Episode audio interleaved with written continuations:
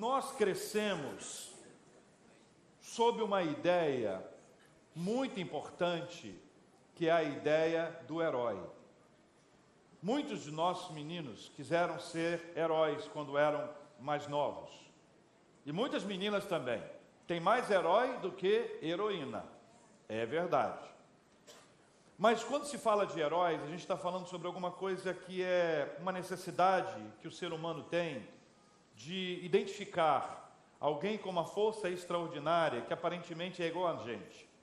É aparentemente igual a nós. Houve uma pesquisa, um estudo realizado pela Matel do Brasil, em conjunto com o estudo GFK Indicator, que revelou que os super-heróis têm função essencial na formação das crianças, incentivando valores como ética, coragem e humildade.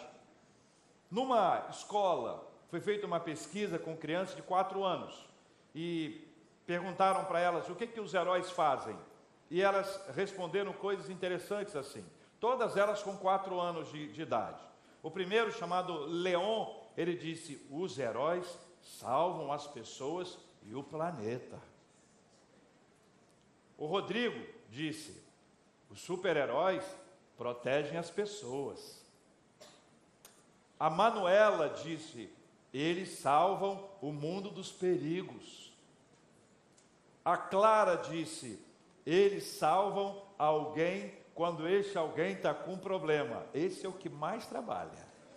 Né? O planeta pode ficar de lado. Agora, cuidado com os problemas, esse está o tempo inteiro. E aqui mostra a fascinação que há nas crianças e que permeia a fantasia, a imaginação das crianças. Quero pedir que você abra a sua Bíblia no primeiro livro de Samuel, no capítulo 8. Porque este livro e esse texto nos ajuda a entender um pouco dessa necessidade que às vezes habita o nosso coração e que envolve a questão do herói, a necessidade de termos heróis. A necessidade de sermos heróis uns dos outros, a necessidade que pode nos abater em algum momento da nossa vida, nos levando a acreditar que existe uma figura humana em quem nós podemos confiar e confiar a nossa vida a Ele, ou depender da sua vida para que a nossa vida seja salva. Primeiro livro de Samuel, no capítulo 8. Esse texto, meus irmãos, a partir do versículo 1, eu quero pedir que você leia comigo a palavra do Senhor que diz assim: Tendo Samuel envelhecido, leia comigo, você que é mais jovem, vamos lá. Tendo Samuel, ó, isso não é fácil não, hein? Está lendo fácil assim? Quem está envelhecendo sabe. Tem um amigo meu que diz que todo dia que ele acorda e não sente dor, ele diz: Será que eu morri? Porque você sabe que depois de uma certa idade, depois dos 18, hum, não é isso, irmão? Depois dos 18. Então vamos ler de novo aqui com respeito, viu? Tendo Samuel envelhecido, constituiu seus filhos por juízes sobre Israel. Versículo 2, o que diz?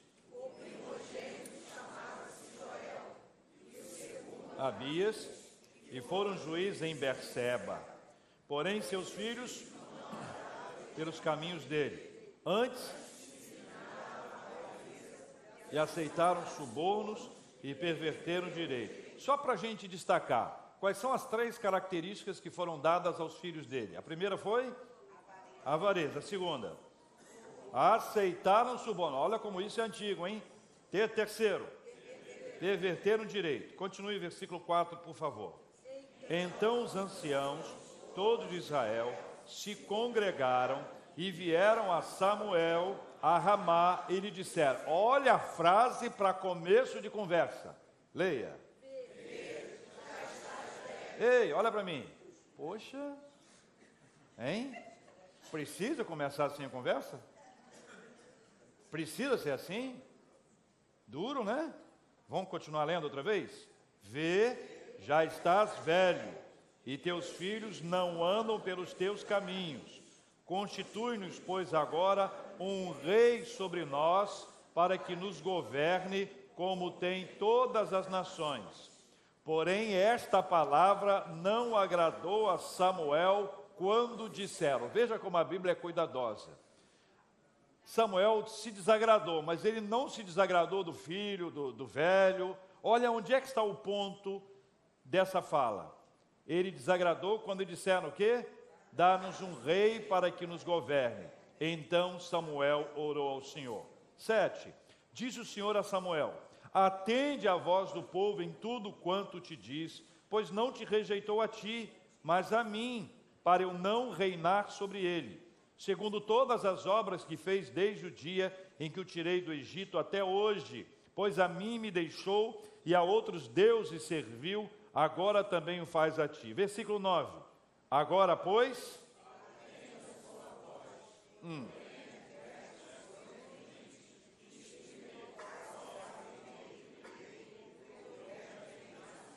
Sobre ele. Eles pediram um rei, mas eles queriam um herói. Eles precisavam de um herói.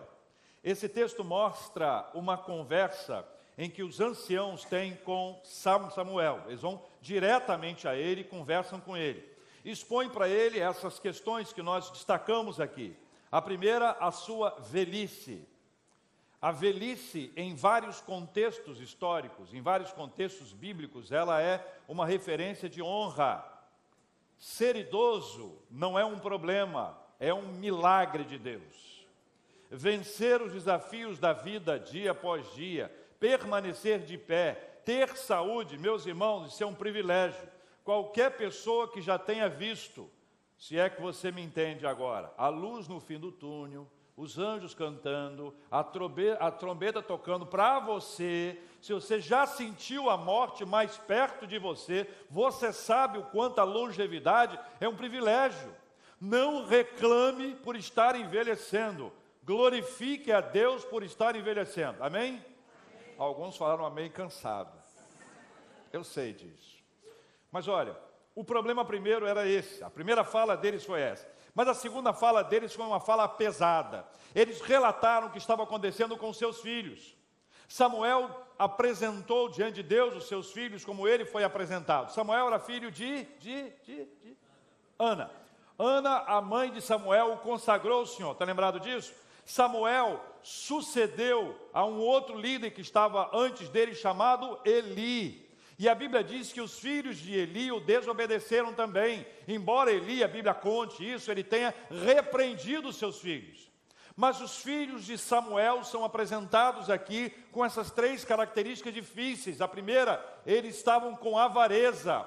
A segunda, aceitavam subornos. A terceira, eles perverteram o direito. Eles eram juízes. A responsabilidade deles era julgar com equidade, julgar com respeito, julgar, julgar igualmente para todos, não puxar nem para um lado nem para o outro, mas infelizmente a história de Eli se repete em Samuel. Eu preciso fazer um parênteses aqui. Existem alguns cuidados que nós precisamos ter com os nossos filhos.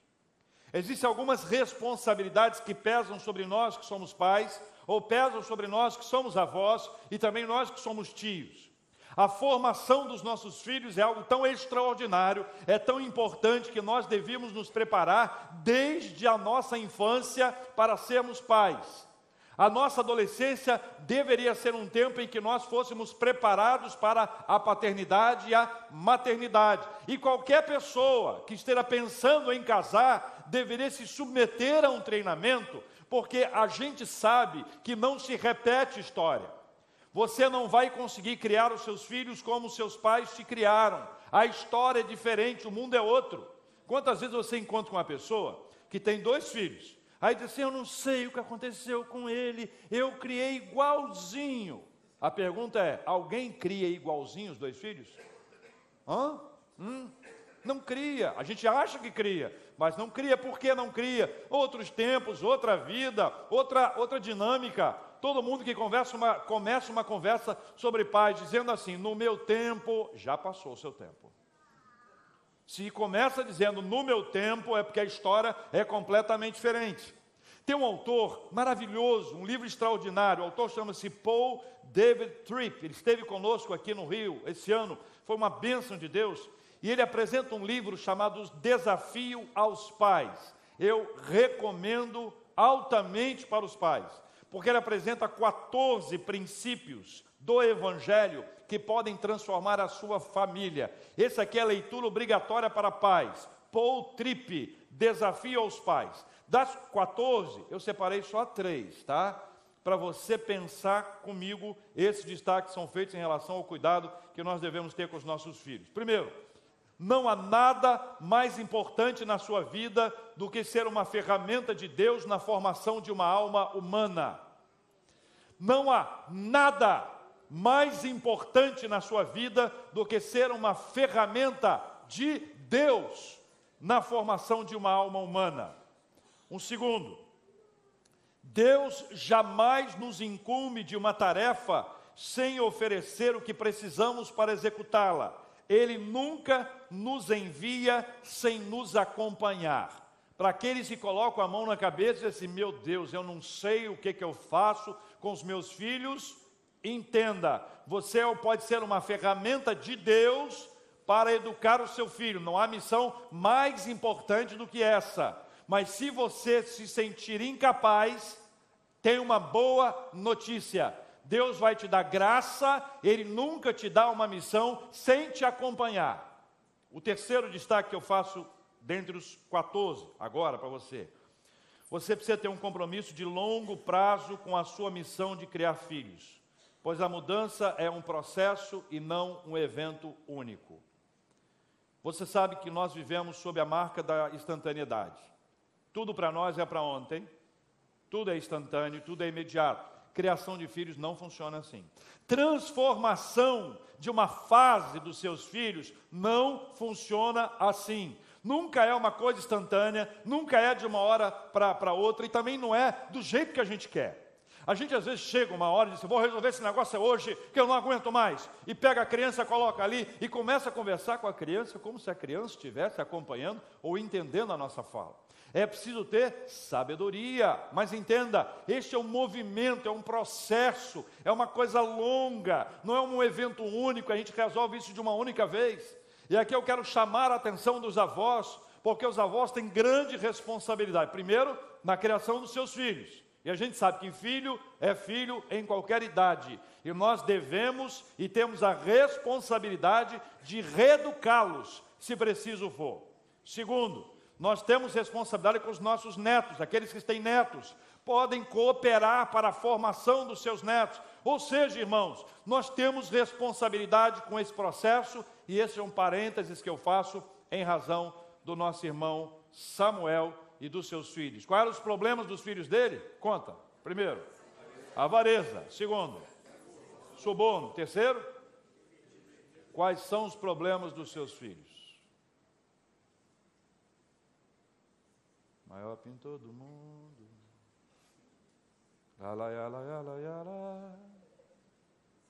Eu sei os problemas do filho dele, dos filhos dele.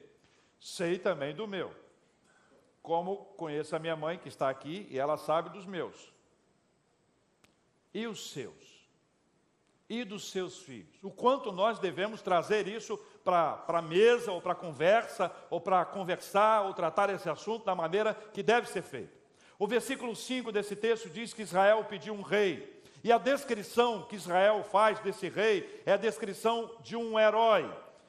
Primeira coisa que acontece é que Samuel reagiu. Samuel não reagiu por uma questão pessoal, mas Samuel reagiu porque entendeu que o povo estava deixando de confiar em Deus para confiar em um herói. Deus responde à oração de Samuel. Sabe por quê? Samuel fez uma coisa linda que nós devemos aprender o problema que ele estava sentindo, a sua indignação, a sua tristeza, ele apresentou diante de Deus em oração, ele compartilhou com o Senhor. É o que a gente deve fazer o tempo inteiro. Em qualquer circunstância da sua vida, ore, ore. E ele orou, e ao orar, Deus respondeu, e Deus disse para ele: Olha, eles não estão te rejeitando, Samuel. Sabe por quê? Samuel se sentiu rejeitado. Samuel se sentiu rejeitado, ele tinha razão para isso. Mas o povo, mesmo que dissesse, você envelheceu, seus filhos não te seguem, ainda que o discurso tenha sido esse, na verdade, na verdade, no fundo, no fundo, não era esse o ponto.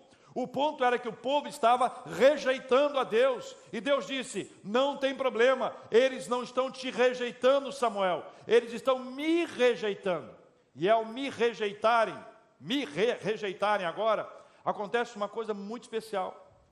Deus traz para ele uma palavra e diz: Olha, diga para o povo o que vai acontecer.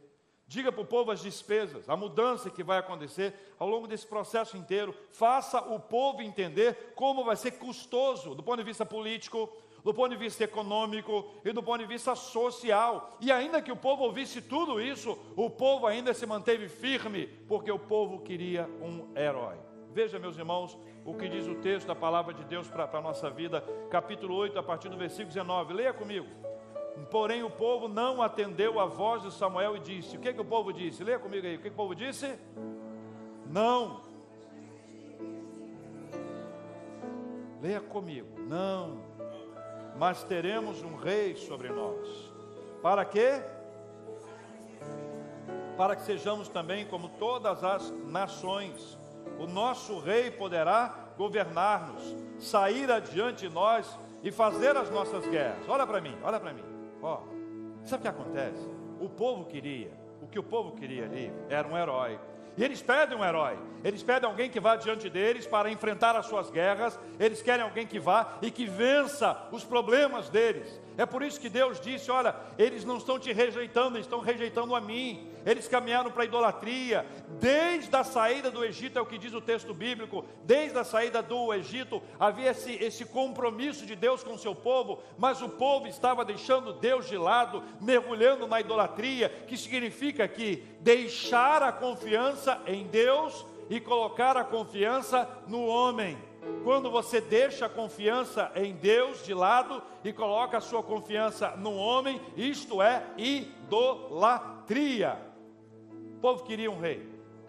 E eles receberam esse rei, receberam esse herói.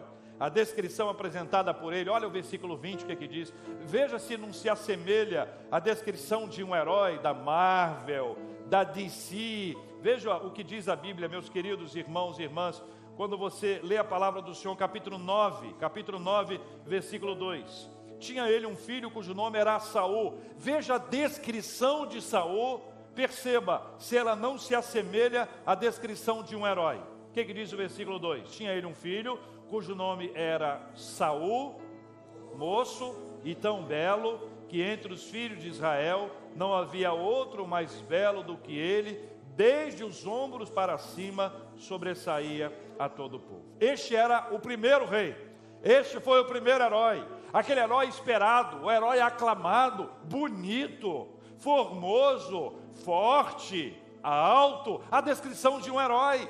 Quando se pensa em um herói dos nossos quadrinhos, um herói da nossa literatura, é essa a ideia. Você não vê um herói feio. Se for feio, usa máscara.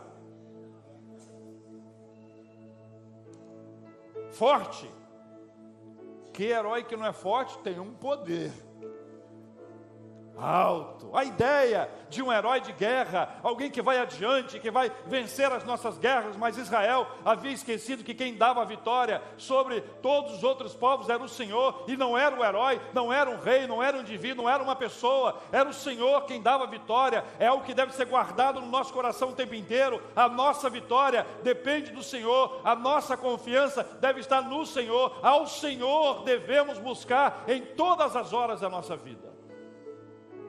Saul, primeiro herói, vence os amonitas, é proclamado rei. Samuel deixa o seu cargo, se aposenta. Aí o restante do texto, do relato, diz que Saul ofereceu sacrifícios que não podiam ter sido feitos. Ele entra no caminho da desobediência e ele é rejeitado pelo Senhor. Ele foi rejeitado pelo Senhor porque ele falhou. Sabe por quê? Esse tipo de herói falha. Saul falhou. Saul falhou e o povo queria um outro herói. Aí chegou um outro herói. Um outro herói. Chegou Davi, o segundo rei, o segundo herói. E as pessoas ficaram impressionadas, porque afinal de contas, tudo com Davi foi diferente.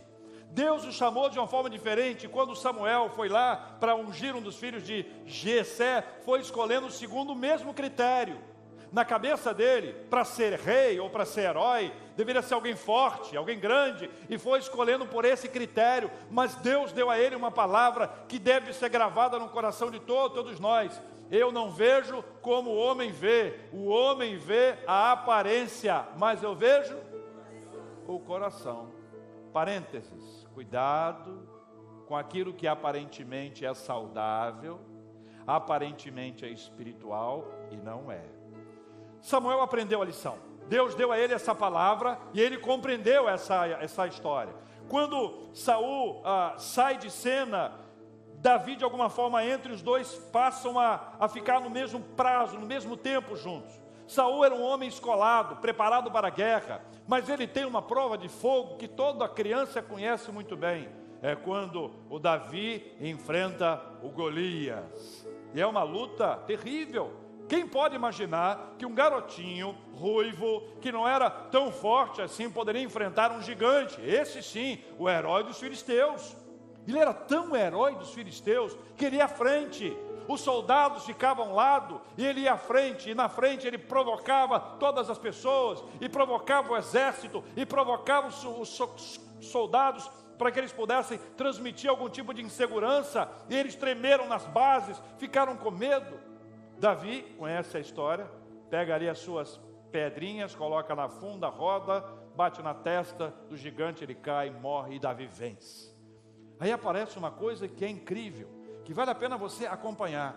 Quem gosta de campanha política deve se lembrar de alguns jingles de campanha. E nós vamos ler aqui o primeiro jingle de campanha, segundo o pessoal do marketing político da história. Acompanhe comigo a leitura aqui, capítulo 18. Capítulo 18, versículo 6 em diante. Capítulo 18, versículo 6 em diante. Diz a palavra do Senhor: Sucedeu, porém, que vindo Saul e seu exército, e voltando também Davi de ferir os filisteus, as mulheres de todas as cidades de Israel saíram ao encontro do rei Saul. O que, que diz o texto bíblico? cantando e olha só. Voltou o rei, tá bom? Olha para mim. Voltou o rei. O rei era Saul. Nós estamos na passagem de um para o outro herói. Saul chega ali, quando ele volta da, da guerra, as mulheres os recebem. Elas recebem dançando e cantando. Olha o que diz mais a Bíblia: com tambores, com júbilo e com instrumentos de música as mulheres se alegravam e cantando alternadamente diziam: Mulheres, leiam comigo, por favor. Saul feriu seus milhares, porém Davi os seus dez milhares. Olha bem o que é isso. Agora imagine isso can cantado. Como é que seria essa música? Saul feriu seus milhares, porém Davi seus dez milhares. Acho que não, né?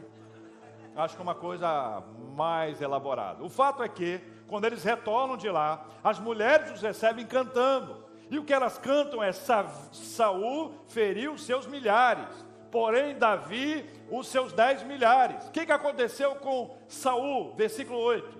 Então Saul se indignou muito, por quê, gente? Pois estas palavras lhe desagradaram em extremo e disse o que? Dez milhares deram elas a Davi, e a mim somente milhares na verdade, o que lhe falta senão o reino? Versículo 9.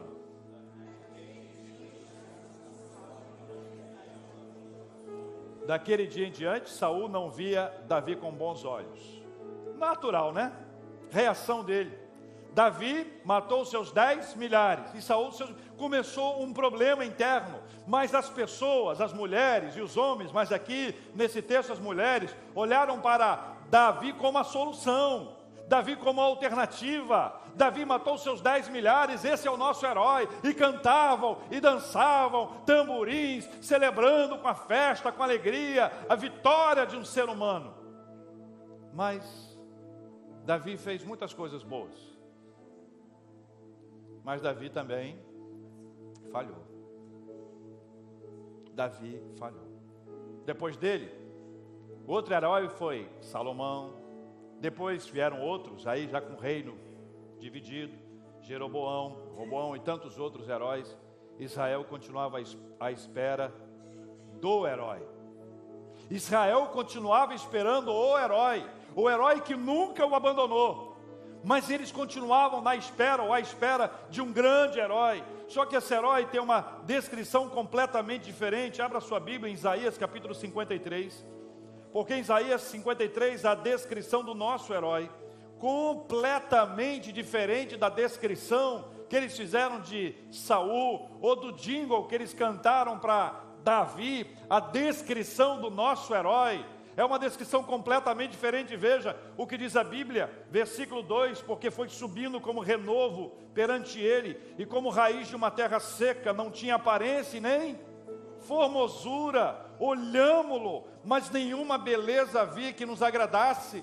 A Bíblia diz que ele era desprezado e o mais rejeitado entre os homens, homem de dores, e o que sabe o que é padecer e como um de que os homens escondem um rosto era desprezado e dele não fizemos caso.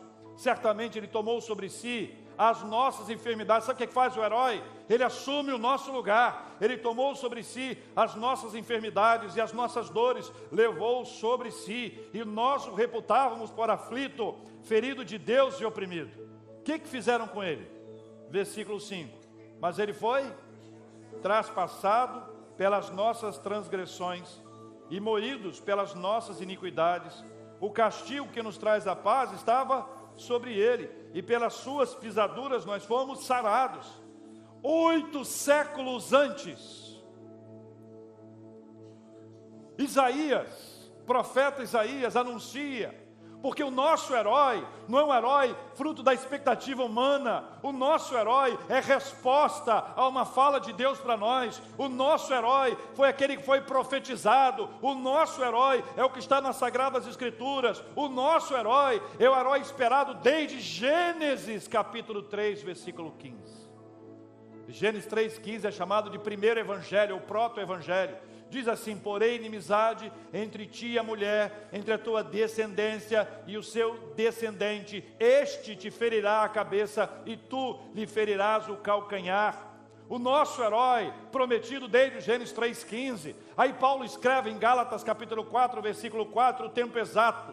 Vindo, porém, a plenitude do tempo, Deus enviou seu filho nascido de mulher, nascido sob a lei. Esse herói nasce de uma família simples o nosso herói nasce de uma família simples, de onde não se podia esperar. És tu, Belém, Efrata. Não se podia esperar nada de bom de Belém ou de Nazaré não se podia esperar nada de bom. Sabe por quê? Porque essa era a expectativa humana. Mas a palavra de Deus diz que Jesus Cristo veio para ser o Salvador. Mateus capítulo 1, versículo 21. Ele dará à luz um filho, ela dará à luz um filho, e lhe porás o nome de Jesus, porque ele salvará o seu povo dos pecados deles. O herói cresce e se desenvolve. Lucas 2, 52 diz que Jesus crescia em sabedoria, em estatura e graça diante de Deus e diante dos homens. O nosso herói é reconhecido como o Cordeiro de Deus que tira o pecado do mundo. Depois ele enfrenta as tentações de um inimigo astuto e as vence. Ao longo de toda a sua vida, ele vai sofrendo perseguição religiosa intensa. Ele é rejeitado pelos seus conterrâneos, mas ainda assim entrega o Evangelho apresenta as boas novas de grande alegria, ele abre as portas da redenção, ele cura enfermos, ele liberta endemoniados, ele traz de volta à vida quem já havia morrido.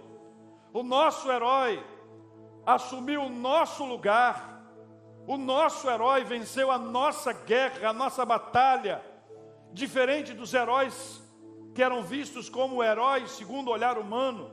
Jesus não falha. Jesus não falha. Nosso herói enfrentou tudo isso, enfrentou a morte de uma forma mais cruel. Ele foi torturado, ele foi humilhado publicamente, ele foi crucificado, ele morreu, ele ressuscitou. A ressurreição de Jesus marca para nós um ponto fundamental, porque o nosso herói, ele não ficou preso a uma pedra, com uma pedra na frente. O nosso herói rompeu, rompeu a aurora. O nosso herói voltou cheio de vida. O nosso herói estava ali para reencontrar os seus filhos, os seus eleitos, os seus amados, inserir no coração deles vida. O nosso herói não desistiu de lutar. E o nosso herói, pela graça de Deus, a palavra do Senhor diz que ele foi assunto aos céus. Está, segundo o nosso credo, à direita de Deus Pai Todo-Poderoso, de onde há de vir para julgar os vivos e os mortos. Jesus Cristo vai voltar. O nosso herói, meus irmãos e minhas irmãs, diz a Bíblia, ele virá como relâmpago que sai do Oriente e se mostra no Ocidente, assim de ser a vinda do Filho do Homem, Mateus 24, 27. Apocalipse 1, 7 diz que o nosso herói virá nas nuvens e todo olho o verá. Apocalipse 1:8 diz que o nosso herói é o alfa, é o ômega, é aquele que é, que era e que há de vir. O nosso herói é o todo poderoso. O nosso herói é, é sacerdote, é profeta, é rei. O nosso herói não falha e o nosso herói está aqui.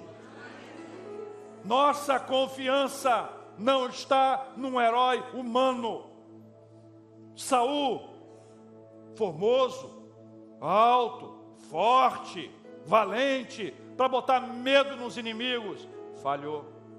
Saul, um homem segundo o coração de Deus, um príncipe, um rei extraordinário, uma pessoa, uma pessoa especialíssima, com dons e talentos extraordinários, vitorioso na sua vida enquanto rei, mas ele também falhou.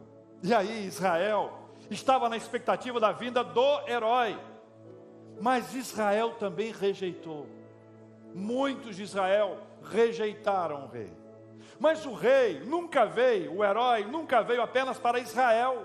Embora a expectativa de Israel fosse de um herói local, nacional, político, alguém que pudesse rever a posição política de Israel nessa estrutura que ela estava, embora tudo isso fosse verdade, o objetivo do, do herói nunca foi ser esse herói local apenas mas fosse um herói mundial, um herói global, um herói que alcançasse pessoas em toda a face da terra, um herói que chegasse para acudir os mais fracos e necessitados, aqueles que precisam de um herói. Jesus é o nosso herói. Jesus é o nosso herói. O nosso sonho de criança, o nosso desejo de conhecer um herói, Jesus é o nosso herói. A expectativa de eh, um herói que cubra-nos, que vença as nossas guerras, que vá diante de nós e, e destrua o inimigo. Jesus é o nosso herói. A expectativa de um herói que não nos deixa, que não nos abandona, que não nos deixa no cantinho chorando na expectativa de alguma coisa. Ele nunca nos deixa. O nosso herói disse: Eis que estou convosco todos os dias até a consumação dos séculos. Jesus é o nosso herói. Desde quando ele é seu herói? Desde quando vocês caminham juntos? Desde quando você conta para o seu herói os seus medos? Desde quando você conta para o seu herói as suas dores? Desde quando você faz isso? Eu queria convidar você a orar comigo, porque eu queria apresentar a nossa vida diante de Deus. Sabe por quê, irmãos e irmãs? Nós todos precisamos do Senhor. Ele é o nosso herói. O nosso herói não falha. O nosso herói nunca nos deixa. Jesus é o nosso herói. E eu queria convidar você a entregar a sua vida para o nosso herói, para Jesus. Colocar-se diante dele e pedir a Jesus que te abençoe, te fortaleça, te guarde. Jesus é o nosso herói. Vamos orar? Você pode ficar de pé?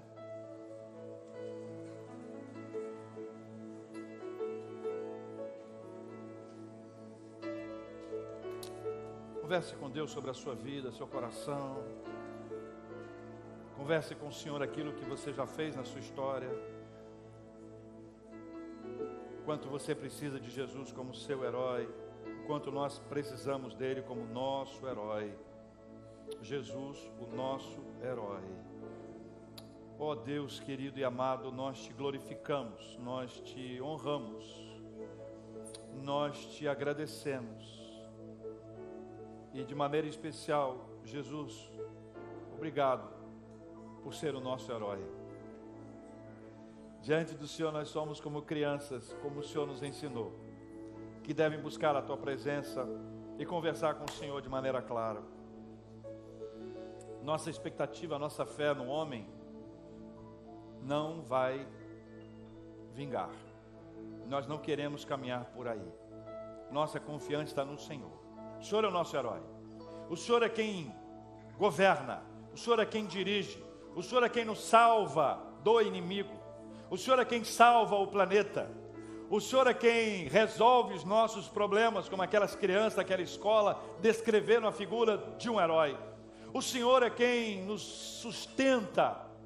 E em nome do Senhor Jesus, nós queremos pedir ao Senhor que traga ao nosso coração esse desejo sincero e verdadeiro de entregar a nossa vida ao Senhor e pedir ao Senhor, ao Senhor, ao Senhor que nos abençoe. Jesus é o nosso herói. Jesus é o nosso herói.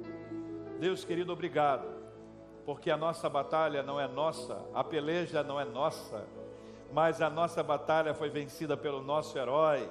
O nosso herói já venceu o pecado, o nosso herói já nos deu o perdão, o nosso herói já nos assegurou que o nosso nome pode estar escrito no livro da vida. Se o nosso herói escreveu o nosso nome ali, ninguém pode apagar.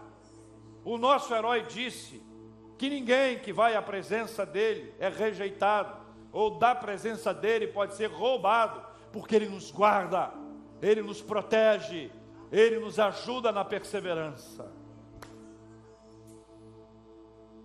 Ó oh Deus querido, Ministra sobre o nosso coração o que nós mais precisamos nessa hora, em nome de Jesus. Se você que está aqui hoje, ainda de pé como nós estamos, sinceramente você sabe que Jesus ainda não é o seu herói, e você quer que ele seja. O Espírito Santo tocou no seu coração, para que você caminhe na presença desse herói, do nosso herói Jesus Cristo é o nosso herói. Faça comigo uma simples oração. Senhor Jesus, eu te agradeço por ser o meu herói. Eu entrego a minha vida em Suas mãos. Ajuda-me a caminhar, pois eu sou pecador. Confesso os meus pecados e reafirmo que eu dependo do Senhor. Em nome de Jesus, o nosso herói. Amém.